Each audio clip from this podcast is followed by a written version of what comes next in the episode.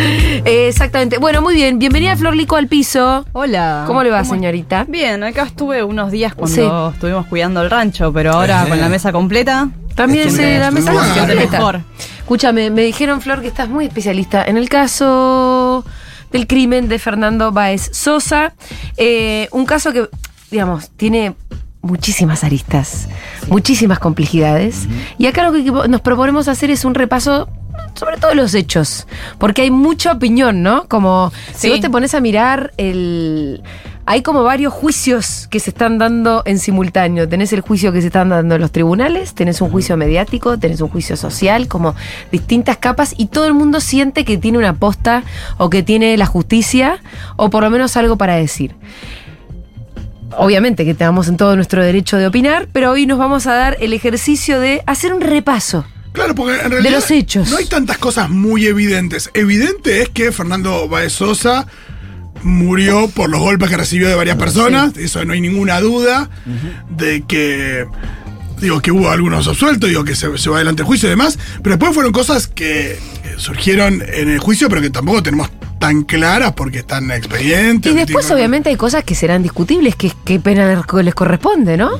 Claro, según, según también qué figura, ¿no? Sí, pero bueno, Flor, adelante. Bueno, no, sí, eh, no sé si experta, sí. eh, es algo que siguiendo el estuve caso. siguiendo mucho acá con Pito y con Sí. Fito también estuvimos muy Sí, sí, atentos. Y sí, en principio lo de las opiniones incluso es casi como una es un agravante que están este, planteando de por parte de la defensa de que ya fueron condenados eh, social y mediáticamente. Sí, hay una cobertura de algunos periodistas que parecen más familiares de, de- de Fernando Báez Sosa que Sí. reporteros que están cubriendo una noticia. Bueno, yo eh, eh, recabando información para hoy, como para organizar un poco las cosas, tuve que eh, podar muchas notas llenas de modelizadores y llenas Sí. de información eh, y de palabras que en realidad no vienen al caso al momento de dar la información. Claro. O sea, que están muy decoradas. En principio, la bueno, se está dando todo en el Tribunal Oral Criminal número uno de Dolores. Y, eh, bueno, defensa de, de Fernando, esto ya más o menos lo sabemos, pero son Fernando Burlando, Facundo y Fabiana Méndola, que son padre e hijo. Y eh, por parte de lo que es acusados, para no decir tampoco los rugbyers, no son todos rugbyers. No son todos rugbyers, eso fue una especie de etiqueta Es una- que también tuvo sí. que ver con la construcción y el imaginario que se quiere ir haciendo de Sí, eso. porque también hay una construcción de, de unos supuestos pibes de clase alta y muy privilegiados. Que no son tales. tampoco son- era así, ¿no? todos son los mismos. No. Es más, hubo una discusión dentro del, del pabellón donde están estos abogados que en algún momento tres de ellos se dijeron, nosotros somos Ravier. Claro. Bueno, sigamos. Bien. Eh, bueno, en ese caso son Hugo Tomeil y Emilia Pertossi como lo- los más visibles. Emilia Pertossi es hermana y prima de tres de los acusados.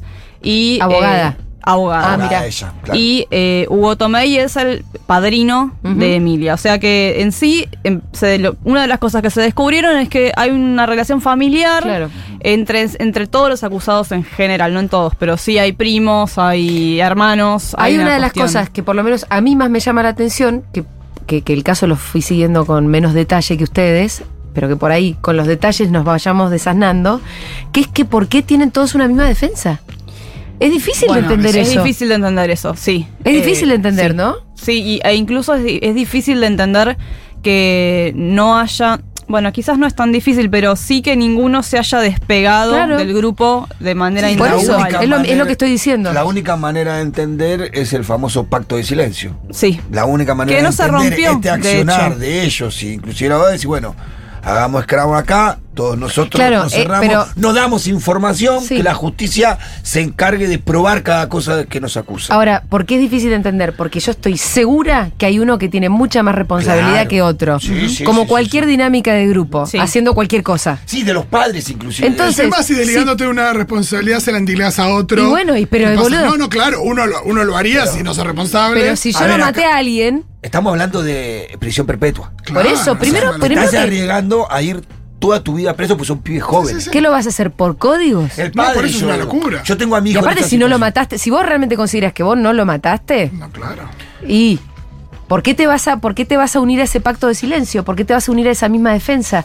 Te- me, me sigue costando entender, pero con las pistas que vos das, donde hay como un grupo casi familiar, se puede comprender un poco más, Sí, ¿no? se puede comprender un poco más. y que, que evidentemente los abogados tienen mucha vinculación con una de las familias. Y que, que, que parecería ser de donde previenen los más responsables, pues siempre se señaló a Pertossi junto a Thompson, a uno de los. Pertossi junto a Thompson, como de, Como los, de los más, mayor responsabilidad. Bien, eh, fueron 22 audiencias, o sea, durante tres semanas, lunes a viernes, citaron a 177 testigos, no todos eh, que estuvieron presentes en el, en el momento del hecho, pero sí, eh, por ejemplo, hubo testigos de concepto, Mm. que en ese caso, por ¿Concepto es el ejemplo... boliche?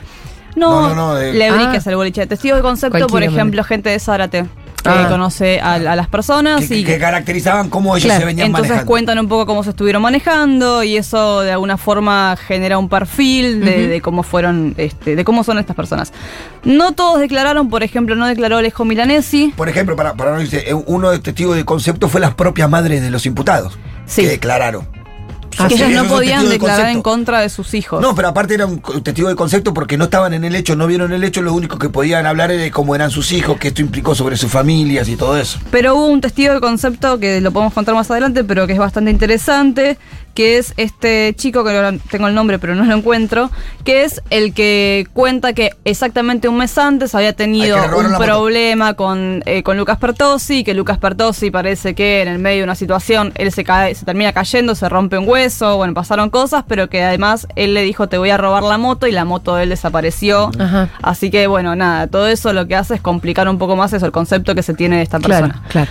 Bien, eh, cuestión. el concepto, si me bien- imagino, perdón, que puede servir a los fines de entender si hubo o no hubo dolo, Sí. Sí. ¿no? Si hubo o no hubo voluntad de matar, que eso es una de las cuestiones más clave a la hora de pensar en una Sí, pena. La idea de que, de que ellos ya se manejaban de una manera como grupo Sí, y qué claro. hacer y tenían un- una suerte de comportamiento habitual Sí. y coordinado. Eso habla más de la premeditación. Y de que, y Que de son que- cosas clave, el dolo y la premeditación. y que según el relato de los testigos y de quienes los conocían y esta víctima de una desaparición de su moto, que no haya muerto alguien antes fue cuestión de suerte.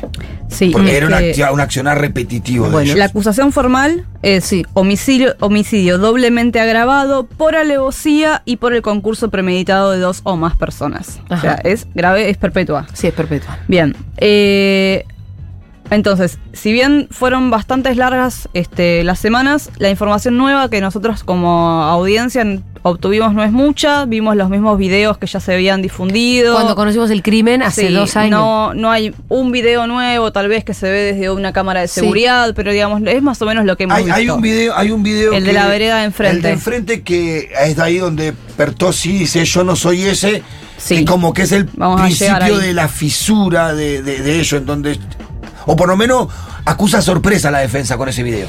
Bien, pero antes de todo eso, Tomei lo que plantea es que eh, muchos de sus acusados no tienen nada que ver, por lo menos seis, y que hubo irregularidades por parte de la policía bonaerense. Entonces, eh, que analizaron los, mal, mal los celulares, Que lo secuestraron que sin- los secuestraron sin su autorización. Que no le leyeron los derechos ni los cargos que se le imputaban. Bueno, estos son errores de, de, proce- De de procedimiento. procedimiento que pueden llegar a hacer caer todo. Pero él pidió por eso la nulidad del juicio porque dice que fue un procedimiento ilegal y eh, que sus defendidos fueron vulnerados desde el principio de la investigación, que declararon todos al mismo tiempo, en 20 minutos. Bien, se pidió un cuarto intermedio, eso fue el primer El día. primer día.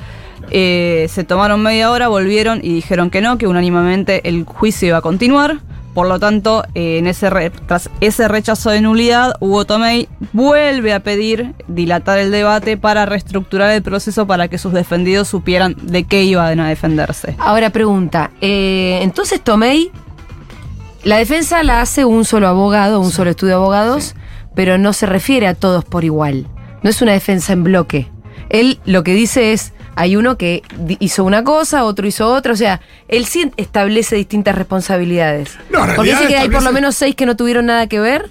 No, Estás no diciendo que hay dos que sí. Sí, No, pero en ese tuvieron que no, ver. La dice- frase no es no tienen nada que ver, sino había hay seis de los imputados que nadie acusa, que nadie apunta y que ningún testigo dijo haberlo visto golpear a Fernando. Ah, ok. Ese es el Bueno, pero igual hace una diferencia Claro. entre unos y Ya, Hay otros. seis, hay dos, pero después cuando igual cuando habla de Thompson siempre lo caracteriza como el tipo, el- al- al- a la persona que caracterizaron como el demonio. ¿Viste que dice Thompson? El demonio. Sí. Como que dicen, lo convirtieron ya en un demonio, este pibe ya está condenado. Sí, él pidió la absolución para todos. Él pidió la absolución para todos o eh, que se considere que fue homicidio en riña para que se pueda considerar una pena máxima de seis años Sí. y teniendo eso en cuenta ya llevan tres años adentro, por lo tanto les quedarían tres años Sí, como casi pena nada. máxima. No, Sí. Dos años y condicional.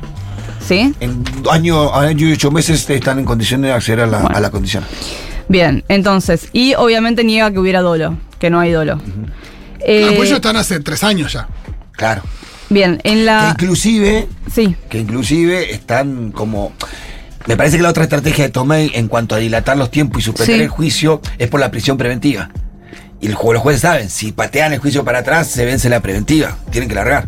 Claro. Bien, rápidamente algo que generó mucha controversia fue que el primer día y durante la primera semana estuvieron con barbijos puestos Sí. y que eso no permitía identificar las caras, los cortes de pelos tampoco, o sea, todos con el mismo corte de pelo. Con una vestimenta similar. Muy parecía, Que había similar. una, parecía que había una especie de Era búsqueda casi de. la misma, de era que, un bloque realmente. Sí. Que fueran medio indistinguibles Claro. Claro, inclusive donde estaban ubicados, el más, el más nombrado que Thompson estaba en la fila de atrás en el medio, Sí. que era muy difícil visualizarlo. Fíjate que en la foto que ponen muy difícil. Era difícil Thompson siempre. Claro, decir, ver si fue es él, a él lo vi. Entonces, como, eh, bueno, fue un Se problema. notaba que eso estaba como pensado. Vos Sí. sentate acá, vos sentate acá, vos sentate acá. Bien, la- los testimonios de la primera este, semana fueron lo- amigos de Fernando. Eso sí fue muy valioso porque fueron amigos de Fernando que estuvieron en, en el hecho, que fueron golpeados, que pudieron identificar a quienes los, los- a quienes los estuvieron agrediendo.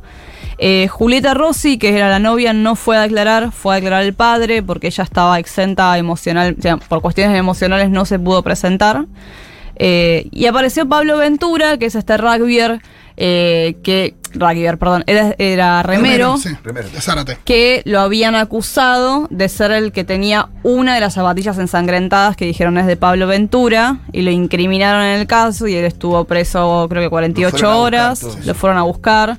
Sí, Eh, de manera totalmente innecesaria porque enseguida saltó el video. A de- la media hora que lo nombraron No, él estaba estaba el en video un que estaba cenando con los padres. Sí, No, y había un video, pero así todos lo tuvieron como tres días. Sí, aparte se, se- se miraron todas las cámaras de, todo, de la ruta y en ningún momento ninguno de los autos de la familia cruzó para el lado Por de eso, Gesell ni volvió. eh, por eso el padre de Ventura acusa y eh, también a Guarino y a Milanesi, que si bien están sobreseídos de la, casa, de la causa, a- acusa a los 10 porque ellos estaban en el allanamiento cuando acusaron a Ventura y lo incriminaron eh, nada, Sí, injustamente. eh, Después Ventura está haciendo un juicio al Estado por También. que está reclamando algo así de 15 millones de pesos por... por Por dos días en Cana. Y- Imagínate vos estarías millonario. Sí, pero no, pero bueno, yo no. Vos estabas- vos. Eh, Era hay una pequeña diferencia también entre, declaró- entre Ventura y mí. Y Bien. también esa semana declaró la piba del RCP. Sí, eh, bien, algo interesante que dijo Ventura, que los conoce de Zárate, que solamente los tenía de vista, pero que los vio pelear en grupo varias veces a la salida de boliches y que siempre en grupos de personas, donde ellos iban de 3, 4, 5 contra uno o dos personas, siempre eran en mayoría y cuenta un poco este modus operandi de que uno va y se em- empuja a otro Sí. o le tira un vaso, que es supuestamente lo que pasó dentro del boliche con Fernando, y ahí encontraban el motivo, la excusa para salir a las piñas entre varios. Eso Claro, sí te tiro un vaso, reaccionás y frente a esa reacción yo me defiendo. Caigo con cuatro Claro. más, además. Lo que sí el juicio ayudó a aclarar fue que estaba siempre la nebulosa qué pasó precisamente adentro del baile. Sí. Que se pudo ver a tra- saber a través del juicio que lo que hubo es la- el, vuel- el volcar el vaso de uno hacia otro, una discusión, una pelea y que parece que Fernando, cuando el patovica lo estaba llevando a Thompson, le pega una piña Sí, en el estómago. Exacto. Que ahí es cuando ahí le hace la señal de te mato, que le hace así en el cuello, el ¿no? cuello. Cruzando el dedo co- por el cuello. Y por eso dicen esto de Fernando pegó antes como si Sí, como si eso fuera un justificativo. Exacto. Bien, sí, eh, también este, declaró Virginia Pérez, que es la chica que le hizo de RCP a Fernando, que además después intentaron decir que pudo haber sido el RCP un motivo de Mal hecho, de claro. mal hecho, lo cual. Eso es lo dijo grave. quien Tomei, ponele. Sí, la- y no, Sí, y- Ah, los peritos, de, los peritos de, de la defensa como que dejaban en duda Sí. la calidad y la... Es más, le hicieron preguntas a la Sí, testigo para... Sí, la pasearon por todos lados, dijeron, bueno, ahora contame despacito cómo se hace una RCP y contámelo de vuelta y contámelo de vuelta. ella tenía un certificado de la Cruz Roja, entonces, bueno, salió y dijo, eh, le La- dio una lección de RCP. Claro, ¿y la chica esta estaba en el boliche o era.? Estaba fuera. Estaba fuera del En el- boliche. en el- en un- Pero en un digo, no boliche es, al lado. que, no es que acudió como parte de un servicio de salud. No, digamos. no, no, no, ella hizo primeros auxilios. Lo Claro, primero fue que la primera. Fue la, se Ella hizo muy estaba famosa ahí y también fue. en el momento, porque fue, Fue la, la chica que- que, la que la que lo asistió. estaba sosteniendo Claro. diciéndole no te vayas. Mire, La que le asistió mientras llegaba la ambulancia. Exacto. El punto es que también este, se declaró que si la golpiza hubiera sido en, fu- en la puerta de un hospital, igual no hubiera sobrevivido. Es decir, la cantidad de golpes que le dieron lo mató. Sí. Bien. eh, ya la segunda semana, este, ya aparecen sin barbijos, les vemos la cara por primera vez. Eso sí fue nuevo para nosotros, que no los habíamos visto nunca más que en fotos. Y en fotos contentos. A mí eso me llamó la atención. Estábamos acostumbrados a verlos de vacaciones, a verlos Claro. sonrientes, no a verlos en un penal. Sí, esa nota de Clarín tan famosa del sueño de ser no sé qué, que lo pintaba a Thompson como una especie de víctima. eh, no sé si, lo, si la vieron. había- había- era un título de una nota que. Nada, que, que Ah, la vida borraba- antes de Máximo Exacto, como que- Thompson, sí, Que, borraba sí. la idea de Thompson como un. Sí, un- posible como un pobre chico que le Bueno, ellos declaran esto todo el tiempo, sus familias también, esto que pasó. Algo que nos pasó a nosotros Mm. externamente, no algo Claro. que hicimos. Esto que Sí, pasó que nos arruinó la vida. Inclusive cuando ellos toman la palabra al final, dicen, eh, murió un chico de nuestra edad. Nunca Sí. lo nombran, pocas veces nombran No, a- y a además Fernando. murió. Murió, ¿no? falleció en nuestra sus- situación, Borran este, su, la, su- La responsabilidad. Sí. Y que bueno, sí, si vos decís mate a un pibe, No, ya te claro. estás No, y incriminando. si hay algo, por supuesto, y si hay algo que, que- que hablamos acá con el Pitu, tenía que ver con que ellos, bueno, esperaron a declarar hacia el final, pidiendo disculpas a, a las personas que fueron afectadas y a los padres de Fernando y demás, eh, por lo sucedido, por supuesto, sin decir lo matamos, porque si no, eh, no tiene ningún sentido.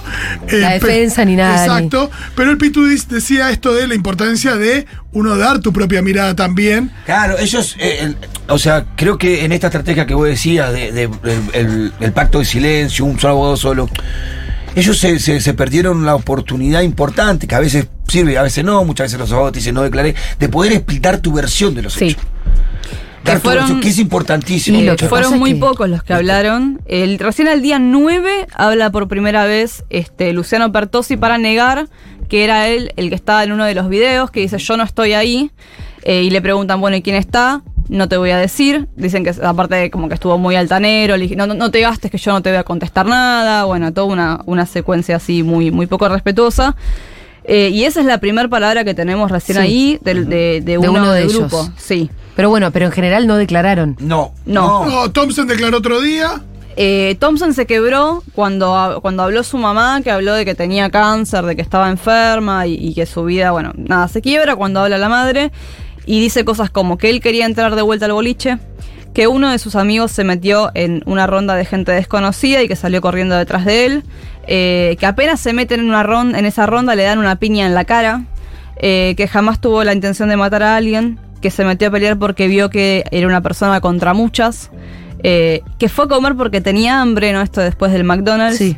eh, y que todo sucedió en un abrir y cerrar de ojos y que estaba en shock. También hizo algunas menciones a que como lo sacaron agarrándose del- agarrándolo del cuello, estaba sin aire, como si hubiera estado con problemas Como de mareado oxígeno, y mareado. voy y mato a alguien. Y todos hicieron mucho la alusión y se estuvo pasando mucho eh, sobre la situación de que supuestamente estaban Tomar todos mucho. muy alcoholizados desde las 3 de la tarde. Sí. Pero se ven las cuando se ven en los videos eh, la- los golpes, se ven bien dirigidos. No, por eso, Personas deben haber paradas. estado borrachos, pero lo, sufi- lo suficientemente No estaban Consciente, doblados. borracho, pero cons- consciente. conscientes como para poner una piña muy certera, muy precisa y No, con y fuerza. él dice El borracho que está pasado no puede poner una trompada. No, y él dice algo como que vi una pelea y pegué un par de, pa- pegué un par de patadas. Pegué una como- patada ahí. Sí. Pegué una patada Y eh, sí, y sin embargo, Ciro Pertosi, cuando pide la palabra, cuando lo muestran a él dar la última patada a Fernando en el piso, dice, no, no, no, miren bien que yo esa patada cuando lo veo en el piso paro. Y miras el video y puede ser, ¿eh? Que él para. Pero si estás reborracho no parás a un centímetro de la cara de alguien, un pie. O sea, digo, como que vuelven sobre el tema constantemente y sin embargo no se justifica con las imágenes. Bien, eh, Guarino, este, que es el sobreseído, dio su declaración. No dio nada, para mí no dio nada demasiado nuevo. Dijo, contó que fue esta cuestión del vaso adentro del boliche.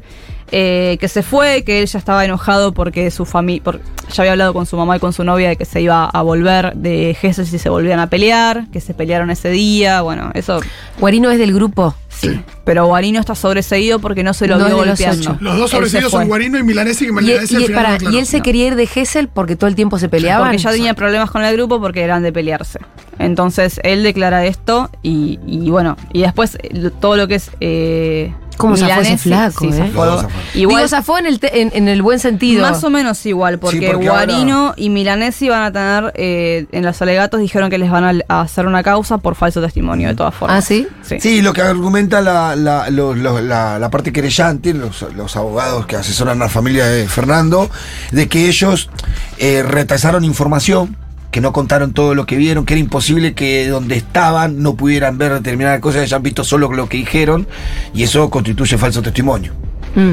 Algo Claro, porque ahí no, est- no estaban declarando como imputados, Claro, sino como que testigos. no puedes declarar contra vos, sino como Sí, testigo. sino como entonces, testigos. Y ahí tendrían que haber dicho todo lo que Claro, sabían. la verdad.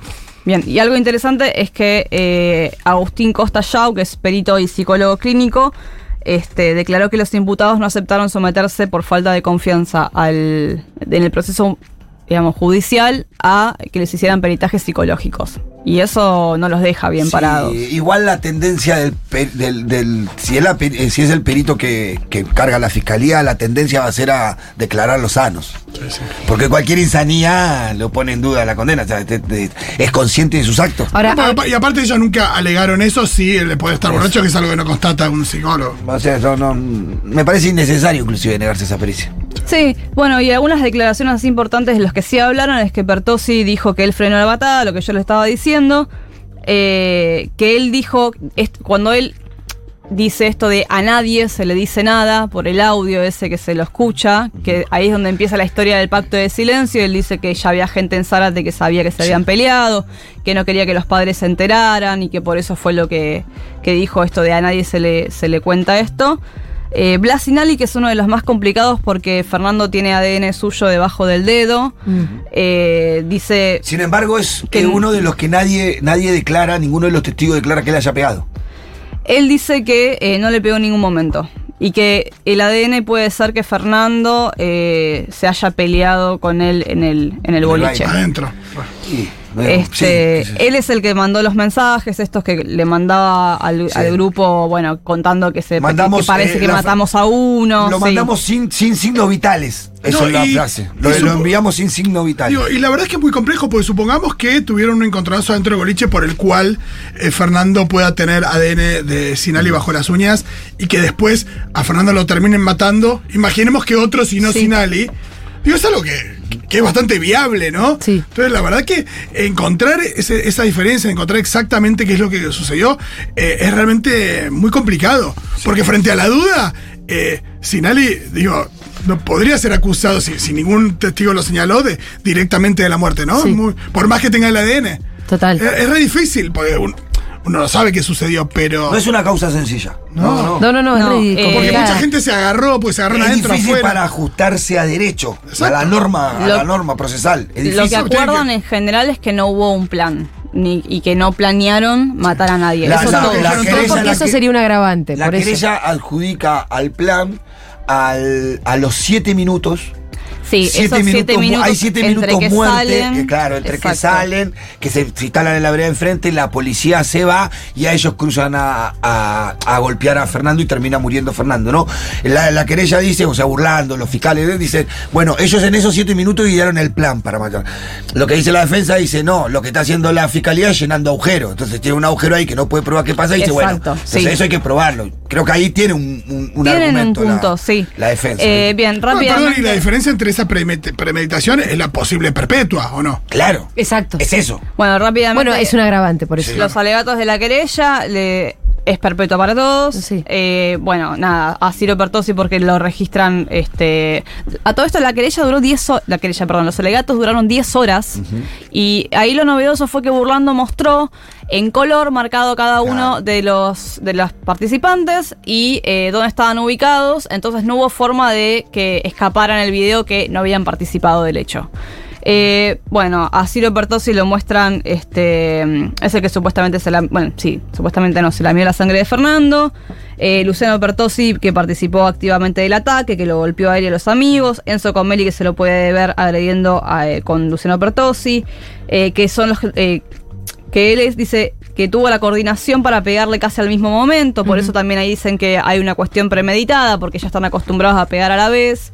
Blasinali tiene, bueno, como les decía, el ADN. Ayrton Violas, si bien no pega, eh, es el que da la orden cuando ve pasar un patrullero que se va, dice es ahora, es como el arengador. Eh, Lucas Pertosi que filma el inicio del ataque. Y Matías Benicelli que participó del plan criminal es el que le gritaba negro de mierda. Hubo varios igual, que le gritaban negro de mierda, te llevó de trofeo, etc. Y por parte de, de la defensa, eh, que es sobreceder a todos porque dice que no hay dolo, que no se puede probar el plan para matar en esos siete minutos como decía el Pitu que no hubo estado de, de in- indefensión, que hubo una agresión, pero que del otro lado no estaban eh, indefensos y que puede ser calificado como homicidio en riña. Bueno, Eh, esa es una clave. A mí me parece que. Sí, que estaban, Porque, estaban. bueno, eso es lo que los puede hacer zafar. No, pero estaba porque el primer golpe lo recibe de espalda. ¿Qué es lo que estaba? Que estaba en Eh, defensa. no, no, yo decía que lo de. Sí, pero. Porque le pegan de espalda, aparte ahí, en automáticamente le dan el primer golpe, él cae como desvanecido. Estás más en estado de Yo no estoy discutiendo, estoy tratando de que no, te- no tengamos opiniones, Sí, sí, sí, digamos. sí, Lo que digo es, es que es. La defensa insiste en lo del homicidio en riña, Claro. porque eso es lo que los puede llegar a hacer zafar Claro. del todo. Sí, total. 100%. Bien, este, Eh, acusa que... Más que, más que despejar los otros agravantes. La, la ¿no? otra es pre- preintencional, preterintencional, Sí, que esa es la segunda opción que tiene el abogado, que es ahí asignarle roles a cada uno. Claro. que tenían dos autos para huir y no, y no huyeron, que Thompson, Thompson quería volver al boliche. Eh, acá me parece muy polémico que dice que eh, los amigos de Fernando en todo caso no se animaron a ayudarlo, no es que hubo una Sí. Él, to- barricada. él toma las declaraciones de cada uno de los amigos de Fernando y las declaraciones de cada uno de los amigos de Fernando hablan de huir de una situación, no de ir a ayudar a Fernando. Yo- Uno dice, a mí me pegaron una piñada atrás, yo corrí cruzando la calle, sí. a mí me pegaron una, una patada en el costado y yo me quedé inmóvil, a mí me pegaron, me corrí para... Como que todos se van alejando del lugar, según lo que dice el abogado defensor, no van corriendo a ayudar a Fernando. ¿Qué, qué- qué intenta hacer, me parece, el abogado? Quitar esa idea de que hubo quienes impidieron que ayuden a Fernando. Sí. Porque no hubo voluntad de los amigos, según el defensor, de Y, ahí- ayudar a y eso es Fernando. lo que lo deja a Fernando completamente indefenso. Claro, entonces ahí está la organización del crimen. Pero recordemos que esto- todo esto pasó entre, entre 20 y 40 segundos duró. Sí. Es muy loco, Qué ¿no? loco. Porque esto de que a uno le pega una patada, sale, cruza la calle y por ahí no tiene ni tiempo de volver a salvarlo. Ahora, a mí me parece, me- eh, yo no sé mucho de derecho penal y menos de procesal penal. Me parece loco que vos como abogado tengas como distintas posibilidades. Claro. Digo, bueno, ese ¿es fue esto por o uno. aquello? Eh, eh, lo que yo más prefiero de todo es homicidio en riña. Sí. Pero si a vos esa no te gusta, lo que más prefiero es que, digamos, eh, Preterintencional. Sí. No homicidio. Que, que en realidad en Como un si punto fuera una se- negociación. Sí, pero porque eh, lo que a mí me llama la atención es que en un punto se contradicen todos. Porque Claro. homicidio en riña implica responsabilidades iguales de todo. De todo. Por eso es que en un Que punto una riña. sostienen el bloque. Claro. Ahora, si vos vas a asignar distintas responsabilidades, entonces ¿hay alguna contradicción con el homicidio en riña? Bueno, no sé. Claro. Eh, Sí, me llaman la sí hay atención varias contradicción cosas. con el homicidio en riña. Por eso te digo que me parece raro si vos decís una cosa o decís la otra o sostenés una. Sí, lo que no quiere el abogado que quede como homicidio simple. Claro, Claro, no, lo no que quiere quiere que quede es como eso. la carátula. Bueno, la cuestión, eh, nada, que tratamos de hacer algún repaso con algunos Sí. hechos y obviamente que nos afloran las opiniones, es difícil, vamos a seguir hablando del tema, vamos Y- a hablar con especialistas. La sentencia se conoce el 6. El 6. Así que Eso falta. El muy lunes- el lunes poquito. próximo. El lunes que viene. Muchas gracias, Flor, por el informe. Por favor.